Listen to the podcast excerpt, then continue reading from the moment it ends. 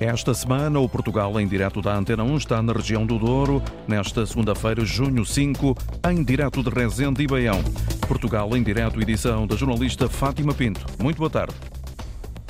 Boa tarde. Direita e esquerda, duas margens que inspiram esta semana do Portugal em Direto. Partimos de Baião e Rezende, esperando que as tormentas que andam por perto não estraguem a colheita do devir.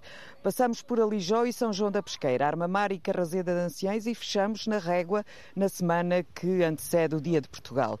Autarcas, artistas, produtores fazem connosco esta emissão do Portugal em Direto. Para já, vamos ao resto da atualidade com a Cláudia Aguiar Rodrigues. E começamos pelo distrito de Bragança, onde as trovoadas dos últimos dias deixaram um rasto de destruição em várias aldeias de Macedo de Cavaleiros, estragos na Castanha, em Vinhais e na Maçã, em Carrazeda de Anciães. O autarca de, Carrazeda, João Manuel Gonçalves, descreveu há pouco à Antena 1 a dimensão do prejuízo. Durante esta semana têm ocorrido eh, ininterruptamente todos os dias fenómenos de chuvas eh, torrenciais e, e, que por vezes vêm acompanhadas de granizo e que ocasionaram prejuízos muito avultados na agricultura e, e afetando quer vinhas, mas principalmente os pomares eh, situados no Planalto Anciães. É já previsível que eh, cerca de 90% dos pomares foram afetados e no Conselho de Macedo de Cavaleiros, as aldeias dos Cortiços e a de Carrapatas foram as mais afetadas com a destruição total de arruamentos, redes de saneamentos, muros derrubados, estradas intransitáveis e habitações inundadas. Na Madeira, a Câmara do Funchal tem equipas de prevenção e cancelou os eventos programados devido às previsões de chuva forte que colocaram a Costa Sul e as zonas montanhosas da ilha sob aviso vermelho. A Proteção Civil Civil já emitiu um comunicado onde garante estar em prevenção máxima, com equipamentos e bombeiros preparados para intervir se for necessário. O Instituto Português do Mar e da Atmosfera emitiu um aviso vermelho, é o mais grave, que começa a vigorar a partir das três da tarde de hoje e que se vai manter durante 24 horas. Este é mais um ano difícil para os apicultores no Algarve. A seca, o aumento dos custos de produção e a falta de apoios por parte do Ministério da Agricultura é o cenário traçado pelo presidente da Melgrab, a Associação de Apicultores do Sotavento Algarvio. Manuel Francisco não prevê melhorias no futuro. Este ano as previsões são péssimas, porque já tivemos um ano de seca anterior, perdeu-se muita frota. No ano deste ano, os apicultores tentaram repor a frota que, que perderam. Neste momento está dois meses, dois, entre dois meses e dois meses e meio avançado Portanto, vamos ter um verão muito mais prolongado e as previsões são que será pior que o ano passado ou muito pior. Em relação à produção de mel e comparativamente ao ano passado, este ano deve chegar apenas aos 30%. Os apicultores lamentam também a falta de apoios, ao contrário do que acontece com outros setores agrícolas. E nos Açores, a falta de dinheiro nas caixas de multibanco está a gerar muita insatisfação e também muitas críticas, especialmente nas freguesias mais afetadas com esta falha, como é o caso da freguesia de Santo Amaro, na Ilha do Pico. A presidente da Junta, Marta Matos, fala de uma injustiça que está a perturbar a população. O nosso multibanco é muito requisitado e justifica-se. E, portanto, perdê-lo por razões que ultrapassam a freguesia e o próprio banco seria extremamente injusto e penalizador. Muito sinceramente, esse é um receio que tenho e esse é um cenário muito provável se nada for feito para reverter esta situação. Ora porque os bancos retiram as caixas de multibanco, ora porque quando existem muitas vezes não têm dinheiro. É o que está a acontecer sobretudo na Ilha do Pico, onde a população quer que se faça justiça. A partir de hoje, dia do ambiente, os residentes em Lisboa com passe navegante podem utilizar gratuitamente as bicicletas Gira pela cidade. Em Lisboa, segundo dados avançados pela Câmara Municipal, existem agora quase 3 mil docas de estacionamento em 146 estações. É o objetivo da autarquia é ver este número crescer. Arranca hoje a obra de limpeza e recuperação do Rio Lessa, no Conselho de Santo Tirso, com investimento de 4 milhões de euros. O diretor da Associação de Municípios Corredor do Rio Lessa, Artur Branco, diz que uma das ações passa por retirar resíduos e plantas exóticas invasoras do rio. Com esta obra nós vamos limpar 71 km de rio, vamos retirar resíduos, vamos eh, detectar eh, situações anómalas, eh, vamos controlar a, a erosão das margens, também com engenharia natural, e vamos depois replantar toda esta zona sempre que os proprietários nos deixarem. E ao longo dos anos, o rio foi afetado pela intensa atividade industrial da região e que tem afetado a qualidade das águas. A obra de limpeza e recuperação ecológica de 71 quilómetros do rio Lessa passa pelos concelhos da Maia, Matosinhos, Santo Tirso e Valongo e deve estar concluída no final deste ano. Mas vamos agora navegar por um outro rio, Rio Douro. Vamos até Baião e Rezende e é em Rezende que está a jornalista Fátima Pinto, onde, Fátima, são os temas da requalificação das caldas de aregos e a produção de cereja que servem de horizonte à paisagem do Douro precisamente entre outros temas que vamos abordar ao longo desta emissão. E ao longo desta semana saltitamos entre margens. Dizemos as palavras em socalcos e deixamos-nos levar pela correnteza que, sem chegar à foz, há de abastecer-nos de inspiração. Desenhamos a história destes dias entre taninos e parras verdes, entre barcos que progridem e um povo que não se esquece dele próprio e que quer agarrar o futuro, quer navegar outros projetos para o Douro em águas com com vontades cristalinas. Vamos espreitar e escutar os alertas e apelos desta região.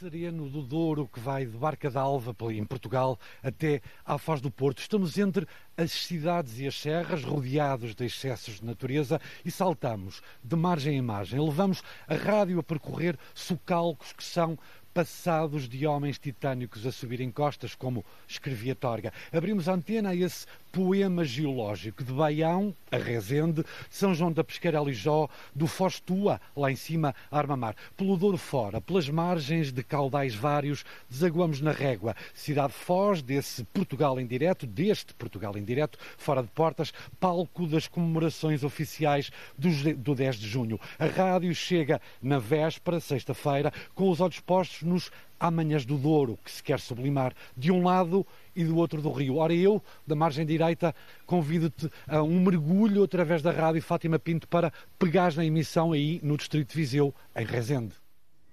Hoje somos vizinhos, eu na margem esquerda, tu na margem direita, eh, à vista desarmada, quase que nos conseguimos ver. Estamos em Caldas de Aregos, numa plateia privilegiada.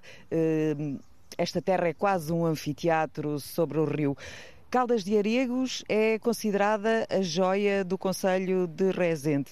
O casario, como eu disse, é um anfiteatro que se dispõe nesta margem. A primeira referência que existe às águas locais surgiu em 1102, precisamente por causa das suas propriedades curativas. Reumatismo, problemas respiratórios, infecções diversas, enfim. São captadas a 60 repito, 62 graus.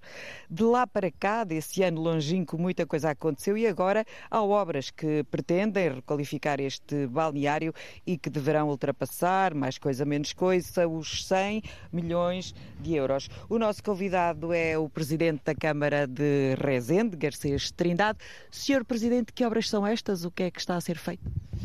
Essencialmente aquilo que disse, requalificação do nosso balneário termal já tinha uns anos, estava, enfim, Uh, a necessitar de obras, porque a sua estrutura era um bocado frágil, uh, entrava água com, com frequência, uh, também era preciso, estava na altura de mudar as canalizações, enfim, aproveitámos essa, essa altura para fazermos uma candidatura enfim, aos fundos de coesão e começámos esta obra o ano passado e ela está em curso, pensámos terminá-la lá para o fim do, deste ano e iremos transformar, no fundo, com esta requalificação, transformar o nosso tradicional balneário na estância termal de Caldas de Aregos, eh, ou seja, eh, a estância termal no Rio Douro.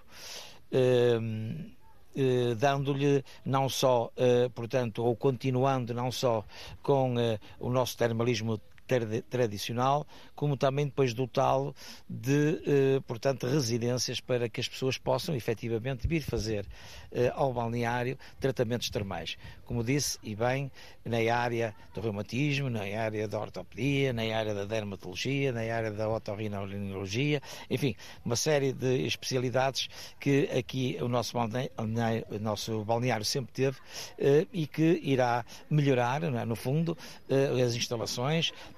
Teremos também portanto, a oportunidade, como disse, de fazer alguns quartos, algumas residências, enfim, que irão, uh, alguns deles irão ficar virados para este anfiteatro, como teve, teve a oportunidade de dizer, este plano de água fantástico que nós temos aqui à nossa frente, e mesmo também uh, aparcar aqui os, as embarcações, enfim, das pessoas que têm embarque particular e que estacionam aqui na nossa Fluvina. Não, não consigo resistir à provocação de lhe perguntar se trocava este grande investimento, que é dos maiores investimentos que, que se faz ou que se está a fazer em Resende, por estradas, autoestradas, Sr. Presidente. O senhor passa a vida a queixar-se, com razão, porque chegar a Resende todos sabemos uh, que é muito complicado, são muitas curvas. Uh, trocava por uma autoestrada ou por uma via que trouxesse os turistas uh, de forma mais fácil? É, é uma pergunta provocatória. Vocês vieram pelas estradas panorâmicas. Nós temos também. O senhor queixa-se por diversas vezes. Lembro-me uma das últimas vezes que o Primeiro-Ministro cá esteve, o senhor uh, falou bem alto. Falei porque acho que também temos esse direito. Uh, portanto, a via que, uh, que, nós necessitamos, enfim, uh, uma via rápida, um itinerário complementar, também temos direito a tê-lo. Eh, ele está ligado diretamente ao desenvolvimento socioeconómico das populações, portanto nós sabemos disto e estamos a precisar dele como de pão para a boca. Ela está prevista, eh, portanto o governo atual negociou com a Comissão Europeia um pacote financeiro para as missing links, ou seja, para as ligações necessárias, e, no âmbito do PRR, e efetivamente ela está prevista, está no projeto de execução já feito, penso que estará no, Ministério do Ambiente para o estudo do impacto ambiental, eh, e eu estou convencido que dentro de algum tempo vamos ter aqui a notícia que todos os residentes esperam, que é efetivamente a chegada da estrada que já está em Baião, portanto é a ligação de Baião aqui à Ponte de Ermida, que são escassos 12 quilómetros, enfim, e que estão ligados à necessidade obrigatória, à necessidade premente do nosso desenvolvimento socioeconómico. Fazemos eh, não há indústria porque não há estradas. Não há indústria porque não há estrada rigorosamente. Eh, é assim mesmo. A indústria da cereja que prevalece? Não é bem a indústria, portanto, nós não temos indústria da cereja. Portanto, nós temos Sim, entre, entre aspas, eh, ou seja, se não fosse a produção de cereja, se não fosse esta paisagem magnífica, embora ela traga turistas e eles não ficam por aqui, não é? Vão Douro acima. Sim, os que vêm pela via fluvial, claro que vão por aí. As, embarcações podem encostar aqui, nós temos um cais das maiores dimensões, portanto, as maiores embarcações podem encostar aqui. O que é facto é que elas não fazem permanência, provavelmente, porque também ainda não há, lá, atrativos suficientes para o fazerem. Nós estamos a tratar disso, portanto, já estamos a requalificar a população de Caldas de Aregos, portanto, já fizemos a requalificação urbana do nicho habitacional, deste nicho como falou. Eh, estamos agora eh, a tratar da mobilidade, eh, no, com o plano eh, da ação na mobilidade sustentável, portanto, para termos aqui condições para recebermos, quando o nosso balneário estiver pronto, recebermos as pessoas e ter cá atrativos para elas permanecerem cá durante algum tempo e também para fazer os tratamentos termais, como é óbvio. A pessoa que temos à nossa frente é autarca hum, há muitos anos. Hum, é um homem magro, eh, de pele morena, cabelo branco, mas com uns 70 anos muito generosos e que é médico e que ainda dá consultas. Eh, eu há, há pouco perguntava-lhe se nos tempos livres o senhor diz depois das 7. Exatamente, depois das 19 horas o meu serviço na Câmara acaba por volta das 5, 5 e meia. Eu estou sempre um bocadinho mais lá e depois já às 7 horas, 7 e meia, vou para o meu consultório. E quem... Vou interromper, peço desculpa, porque ao fundo passa o comboio aqui no sítio onde estamos. Conseguimos ver o comboio, conseguimos ver os barcos. É eh, realmente um sítio eh, bastante agradável e com algum movimento. 7, 7 e meia. Sete, sete e meia e tenho o meu consultório aberto para quem queira vir ao médico, como é evidente. Uh, faço essa vida já desde sempre. Eu não poderia estar. Eu sou presidente de Câmara há cerca de 10 anos. Imagino que é eu estar 10 anos sem ver um doente ou sem fazer uma consulta. Como é óbvio, iria esquecer-me de tudo. Assim, eu mantenho-me ativo. Uh, e, uh, e dentro do assunto, não é por assim dizer. Depois tenho o resto do dia para ser Presidente de Câmara chega perfeitamente. Precisamos de médicos, obviamente, mesmo os que já estão com, com mais alguma idade, embora, volto a repetir, não, não, não se nota nada que o seu Presidente tem 70 anos, muito pelo contrário. Uh, para terminar esta, no, esta nossa conversa, a cereja é mesmo uma das principais fontes de rendimento do Conselho.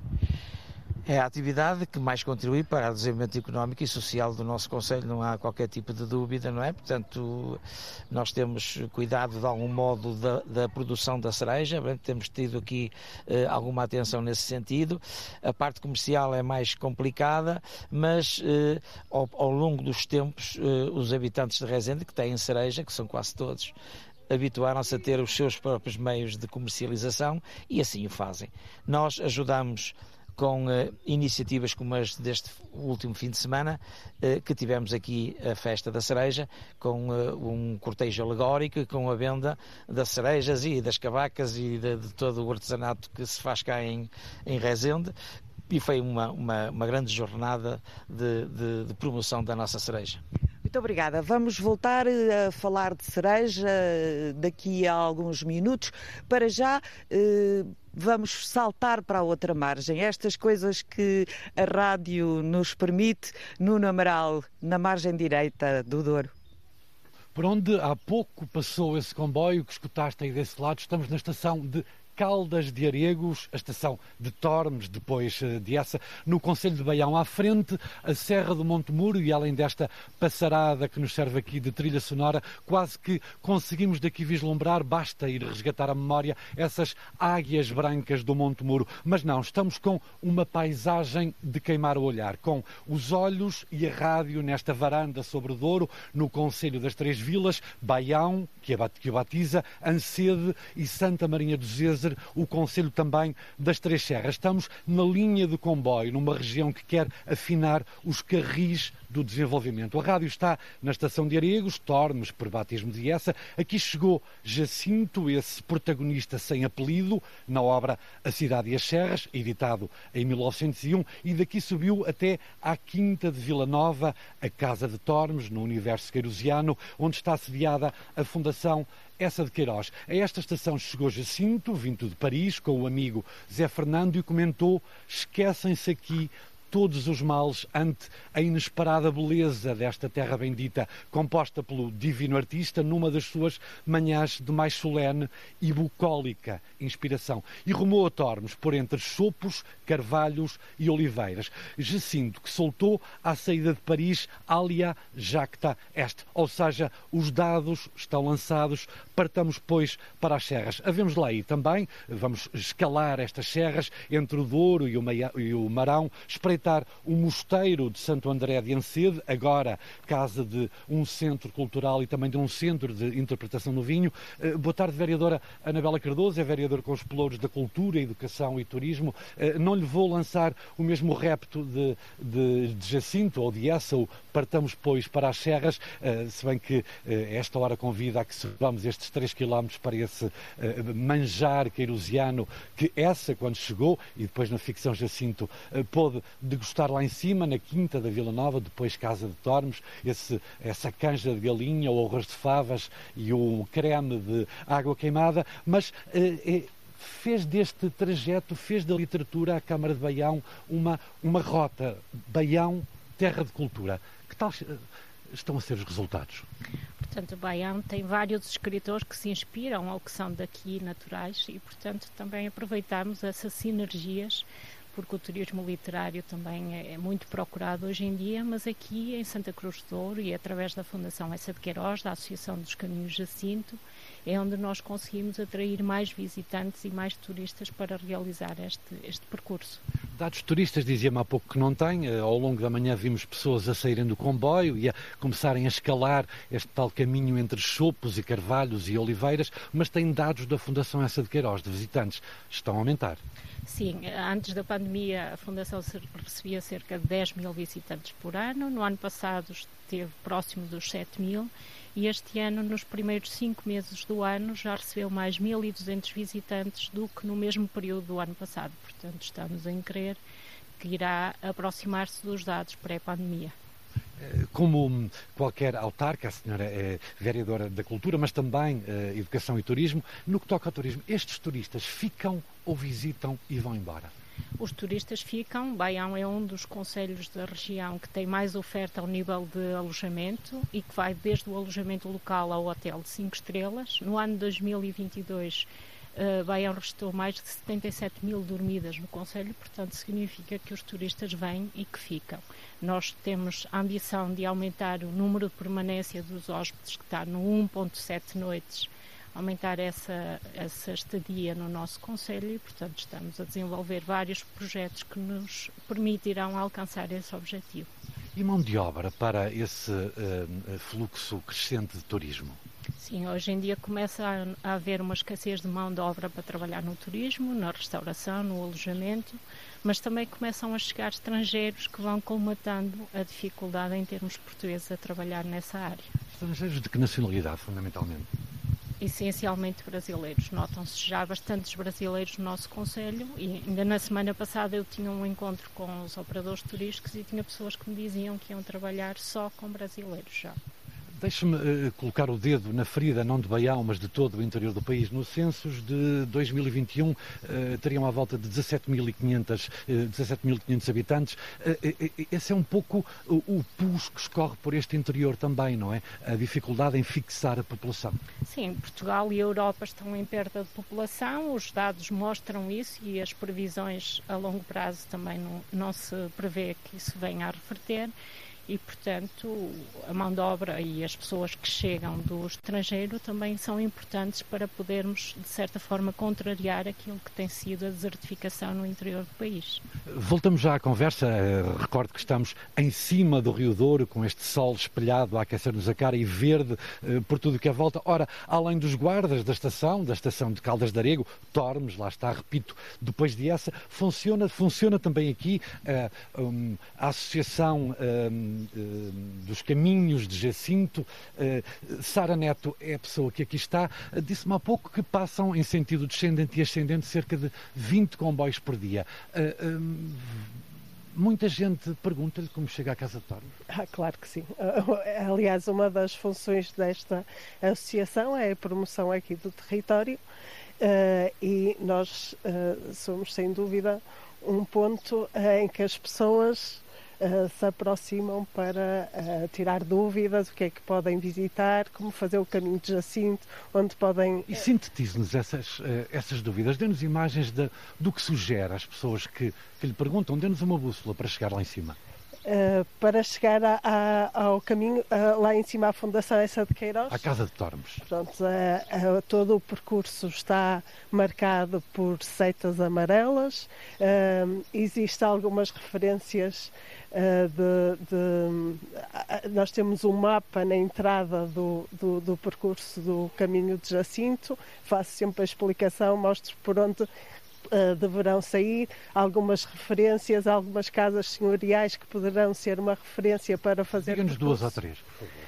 Uh, por exemplo, a Casa de Cabeção, uh, a Casa da Torre de Cabeção tem um, uma torre, as pessoas ao passar facilmente percebem uh, por onde irão. Uh, Fala-lhes da refeição, a refeição que essa tomou, a primeira, uma vez que o caseiro não estava à espera dele, e Jacinto, em Cidade e as Serras. Claro que sim. claro que acabo por muitas vezes contar um bocadinho da história de Jacinto e José Fernandes, a história, o livro, uh, a Cidade e as Serras, faço sempre a referência, chegando lá em cima. Digo muitas vezes que é interessante fazer o caminho irem até ao restaurante de Tormes e uh, degustarem essa uh, refeição. A canja, o arroz de favas? Uh, a canja, o arroz de favas com frango alourado e o creme d'água, acompanhado, claro, com o vinho de Tormes. Agradeço a Sara Neto, da Associação uh, dos Os Caminhos de Jacinto, que funciona aqui nesta estação de Tormes, onde essa chegou uh, a primeira vez que veio a esta região, pelo menos essa de Queiroz, que está uh, sepultada no cemitério aqui de Santa Cruz do Douro.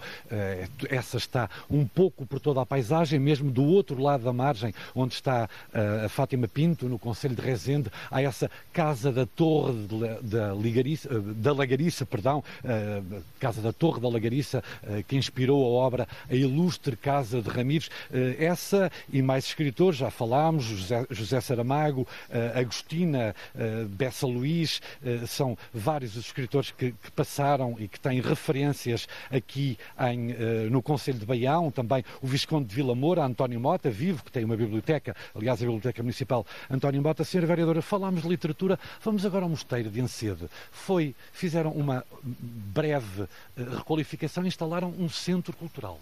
Uma breve, foi uma, uma requalificação com algum. Não, algum não queria minorar o trabalho, claro. algum peso. Portanto, foi um projeto do arquiteto Álvaro Cisa Vieira. O mosteiro tem mais de 900 anos de história. O documento mais antigo que se conhece é de 1120 e, portanto, a Câmara Municipal, desde que comprou aquele espaço, teve sempre a intenção de o requalificar e, finalmente, temos aquele espaço requalificado e que nós convertemos no MAC Baião, Mosteiro de Ansia de Centro Cultural, onde pretendemos dinamizar e atrair vários públicos também uh, ao nosso território através daquele projeto. E o que tem feito até ao momento? Portanto, no final de 2022 nós tivemos lá uma exposição de grandes mestres com nomes como Picasso, uh, Salvador Dali, Andy Warhol, uh, Paulo Arrego e que foi possível também trazer ao interior do país cultura, a cultura que usualmente está no litoral.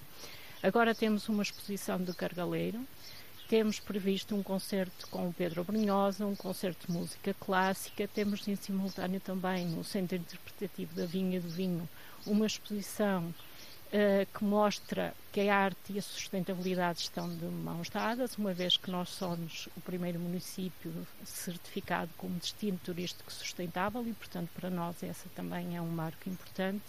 E, portanto, o Mosteiro da Ansiedade terá ao longo do ano uma programação diversificada no âmbito da pintura, da música, da escultura, da literatura também, do teatro e, portanto, pretendemos ali ter programa regular e assim atrair vários públicos ao nosso Conselho. O Mosteiro de Santo André de Ancedo, estamos a menos de 10 km, mas tem também, uh, pelo meio de tanta riqueza natural, tem também Gestaçou, essa terra das bengalas. Estão neste momento com um processo para classificar a bengala de, de Gestaçou como uh, uh, património material. Sim, as bengalas de Gestaçou são uma das artes que nós temos no nosso artesanato, ao, ao, a par com as cestas de frente.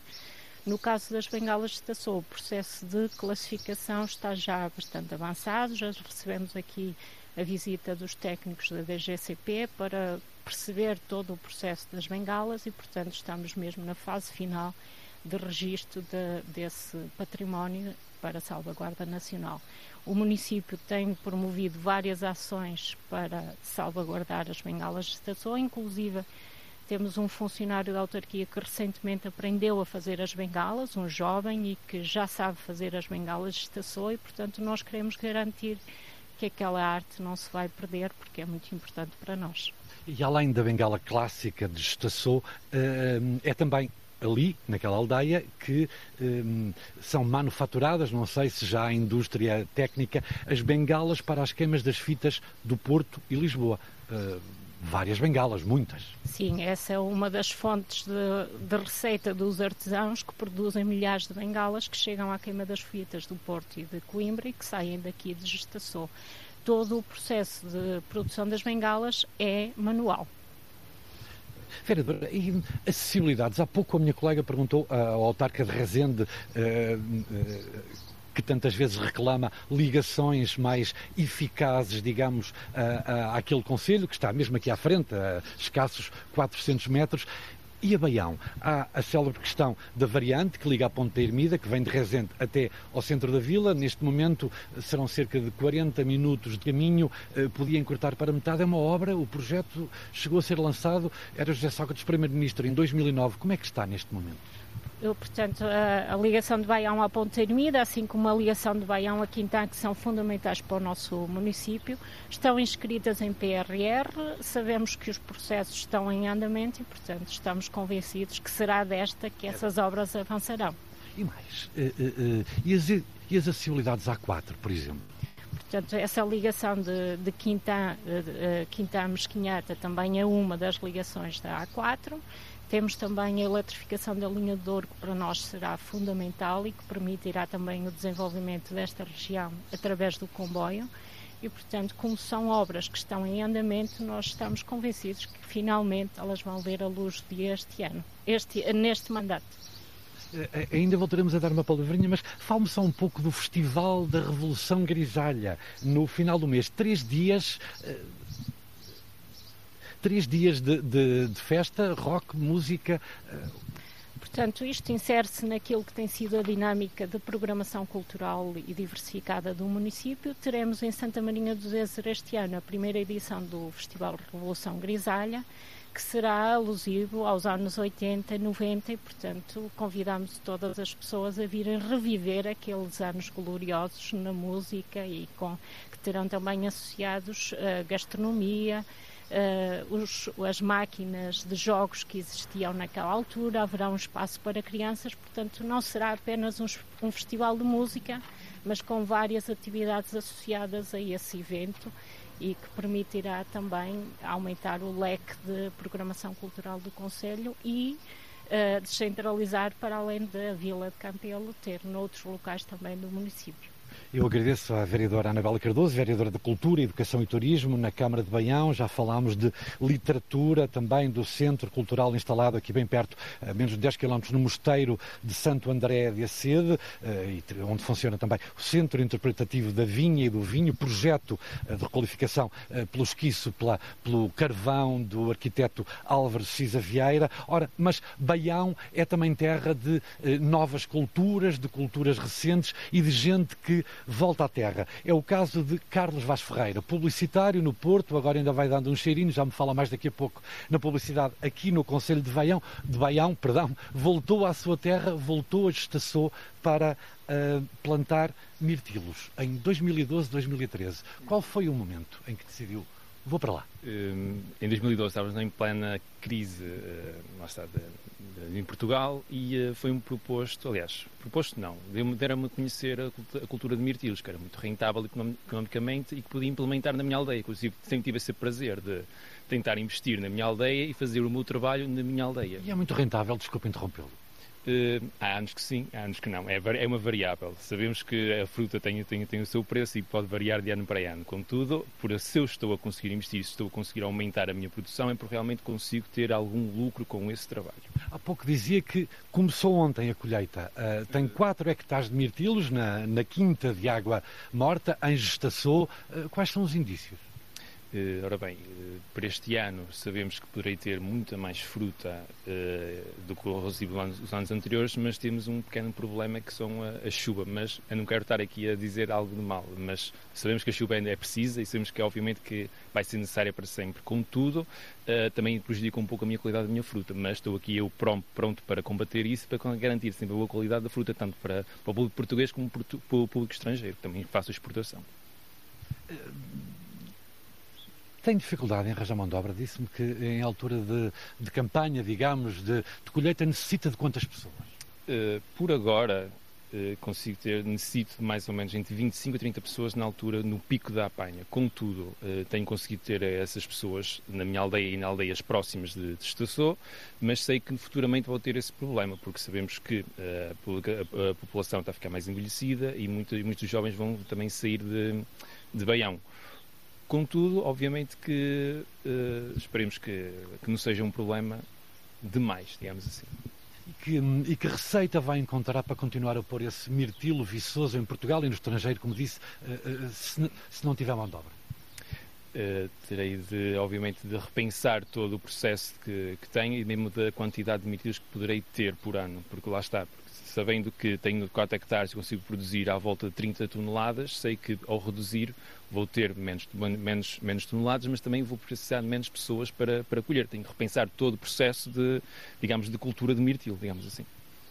Como hum, alguém que voltou, uh, voltou para uma região, para um conselho que, que, vive muito virado para este rio, uh, estamos a falar do Douro, 10 de junho é na Rego este ano, enfim, há a questão demográfica, há a questão económica, há a questão do turismo sustentável, da descarbonização também. Como uh, para alguém que lhe pergunte de qualquer parte do mundo, imagina um cliente que tem no estrangeiro, olha, o que é o Douro e de que é que precisa o Douro para estar mais sintonizado ou nos carris, se quiser, uma vez que estamos numa estação de comboios, com o século XXI? O Douro precisa de pessoas, precisa, precisa, principalmente, porque obviamente que nós temos infraestruturas, temos, uh, temos meios de comunicação já uh, para, para, para tal, contudo, o Douro precisa de pessoas para crescer. Uh, só, com, só, com, só com pessoas e com o número de turistas é que realmente conseguimos ter mais um, uh, digamos, um crescimento do que, é, do, do, que é o Douro em si. Agradeço a Carlos Vaz Ferreira, um filho de Estaçou, que regressou à terra uh, em plena crise económica para plantar mirtilos na quinta de Águas Mortas, Águas Mortas no plural. Exatamente. Quinta de Águas Mortas, não de Água Morta, na aldeia, estaçou a aldeia das Bengalas, já ouvimos, escutámos esse uh, projeto da Câmara para classificar a Bengala de Estaçou como património material. Senhora Vereadora, eu afinal não me despedi de si, vou-lhe repetir uma pergunta que fiz a Carlos Vaz Ferreira. Este Douro, uh, que é de que vai ser tão falado, este Douro que vai ser tão falado nos próximos dias, necessita de quê para, como um todo, com as diversas partes, obviamente, e diferenças, uh, uh, possa uh, ser uma região ainda mais atrativa? As acessibilidades são muito importantes, as conectividades hoje em dia também são fundamentais neste tipo de territórios porque poderemos atrair pessoas que trabalham à distância e isso também hoje em dia faz toda a diferença e precisa que as pessoas acreditem e venham conhecer os Conselhos do Douro, porque temos muito para oferecer e, portanto, fica o desafio para que todos venham conhecer e possam usufruir do melhor que temos para oferecer nestes territórios. O desafio da autarca Anabela Cardoso, vereadora da Cultura, Educação e Turismo na Câmara de Baião. Eh, Carlos Vaz Ferreira, não lhe fiz uma pergunta. Gosta de cerejas? Uh, também gosto de cerejas, sim. É produtor de mirtilos, mas gosta de cerejas? Sim, por causa da ligação que também que temos a, a Rezende, que é justamente é só passar o Rio Douro para, para lá chegar. E obviamente que também sou preciso de cerejas. Esta ligação estreita entre Baião e Rezende, ora pela rádio é ainda mais fácil. Fátima Pinto aí, desse lado, Distrito Viseu, Conselho de Rezende, qual é o sabor da cereja? É doce, é doce hum, e as cerejas têm muito bom aspecto. Vermelhas, às vezes mais escuras, outras vezes mais claras. Há quem diga que é o fruto do amor, o fruto da paixão. O senhor Armindo Barbosa é produtor há uma série de anos e disse-me que, apesar desta excelente qualidade, este não foi um grande ano, senhor Armindo. Não, não foi um grande ano, pelo motivo da, das temperaturas muito baixas, isto na cota baixa porque a, meia eh, cota média, que é mais ou menos agora onde nós nos encontramos, e as cotas altas, a cereja. Na cota média já tem uma percentagem razoável, a cereja é de excelente qualidade, o calibre é, é, muito bom, como vocês podem constatar, é um calibre que dá 30 a 32, 35, estas, estas variedades, e eh, na cota mais alta, é, houve cerejeiras a estão a produzir, ou produziram, melhor, é, se calhar 70%, 80%, uma produção razoável. É cota baixa este ano, foi complicadíssimo, há quebras de 90%. Eu tenho variedades que é a Burlate e as Lapins, que foram 100%. Não deu para apanhar nada. Há uma ou outra, mas o, que produziu ficou que zonas que, zero. Foi o granizo e a geada que não, afetaram? Não, a geada. Formação de geada em fevereiro e março, em princípio de março, temperaturas muito baixas e as temperaturas têm oscilado, como vocês têm constatado, e a gente vê todos os dias, hoje estão a, a 10, daqui a dois ou três dias estão a 20 ou a 30. E naquela altura houve muita, muita oscilação de temperatura e nós estávamos com 10, 12 graus de mínima e passou durante a noite a 0 grau e a 1 grau de, eh, de, de mínimas. É terrível, vocês quase que perdem o sono nessas sim, noites. Sim, eu quando cheguei e que na, tele, na televisão que eu vi que nesta noite, nestas duas noites as temperaturas eram muito baixíssimas, eu disse, a apanha da cereja está feita. Nas cotas baixas é, a apanha está feita porque estava em floração. A floração foi excelente excelente, uma floração lindíssima estava. E depois há uma coisa, porque nós, em tovingamento, aplicamos produtos. cada vez mais caros, não é? Agora, o senhor há pouco conversávamos sobre isso e o senhor diz que uh, houve produtos que subiram imenso. Subiram, subiram imenso. E, uh, e, e, depois, não é que toda a gente sabe, o preço da cereja este ano é excelente. Isto é, se formos analisar em, em VRIX, a chuva que tem baixado, logo que chova, é que foi o maior problema para a cereja que vingou foi a chuva ultimamente, senão íamos ter, sei lá, da melhor cereja há uns anos, porque o Brix era bom, o calibre na, na meia encosta era excelente. Vocês podem constatar, por aí fora temos um calibre, um calibre ótimo para o mercado, para... e a cereja está linda, está uma textura. Estamos aqui eh, no seu terreno, rodeado de, rodeados de cerejeiras, ainda com algumas por apanhar. Há uma curiosidade que eu tenho em relação a. Em alguns sítios chama-se fruta podre. Não é que seja podre, mas é que cai no chão, é que está danificada e que não pode ir para, para comercialização. O que é que acontece às cerejas, por exemplo, que são bicadas pelos melros, que são picadas pelo granizo? Rachadas. Rachadas. Pela chuva, que temos, temos várias qualidades que são de polpa dura, que racham. Temos uma cereja, uma variedade excelente, que é a Brux, basta, nós estamos aqui na margem esquerda do Douro e na margem direita, que é Baião, se estiver o nevoeiro, umidade, ela começa a abrir. E é uma cereja excelente. Havendo uma umidade do outro lado aqui, aquele, aquele orvalho que fica durante a noite, ela racha toda e é de uma qualidade excelente. Não quer dizer nós... que não seja boa por estar rachada, Sim, mas depois não pode ir para o mercado. É? A qualidade está lá. Agora, tínhamos muito onde aproveitar. Desde compotas, que são excelentes, porque a compota, para ser boa, tem que ser de uma cereja com bricks, tem que ser com aroma. E nós, aqui em Razende, muitas das vezes, ah, a cereja de Razende não é tão boa como a de Fundão. A cereja de Razende, em qualidade, é tão boa ou melhor do que a de Fundão. Porque eles não têm lá o microclima que nós temos. E porquê é que não se aproveita para as compotas, para as bebidas, não é? Porque se pode fazer também uh, bebidas, licores. Licores, licores. Portanto, há aqui pequenas... Uh, pessoas que fazem para eles, mas eu queria, queria que, a defender os produtores de Resende, era que fosse aproveitada toda a cereja com qualidade, porque a cereja, você pode constatar esta que temos aqui, está uma cereja que nós para o mercado não vai, rachou, uhum. é para tirar, quando for, vai para a escolha, eu deito, por acaso eu aplico, eu deito nas ovelhas, agora não ando aqui, mas trago lá abaixo no pomar e ando no outro lado, e são toneladas, quando é um, uma produção que dá 70%, são toneladas de cereja que nós deitamos para o lixo. E eu queria aproveitar, eu queria eh, entregar numa associação que se formasse quem era que fizesse um reaproveitamento da cereja, que utilizasse, porque era bom para o Conselho, era uma mais-valia, era, um, era um, parece que não, um, um, conselho de baixa densidade com problemas como temos, as acessibilidades precárias que o Santos estão, e nós termos, sei lá, é, Ou seja, podia haver ganha-pão para outras pessoas, pessoas não só com, com a produção normal não e com a... o trabalho eles próprios também tirarem rendimento daquilo que nós não, estamos, não podemos aproveitar. E o que é que falta? Falta iniciativa, falta vontade, vontade política, não é preciso para isso, pois não? Não, não é preciso para isso, porque em primeiro. É mais difícil sempre. A união dos produtores se unirem eram capazes de lançar e, e nós, como associação, mas para agora lutamos, lutamos e é, chegar a é, certificar a cereja. É o meu sonho, era certificar a cereja de Razende.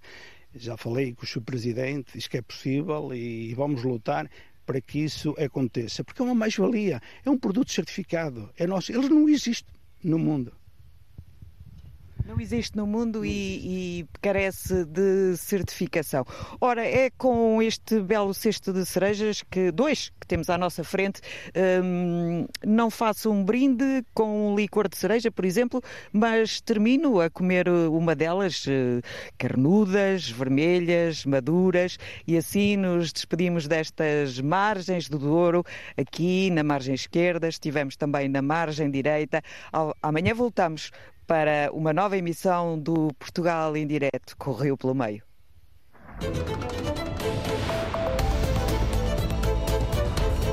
Ponto final na emissão desta segunda-feira do Portugal em Direto, edição da jornalista Fátima Pinto.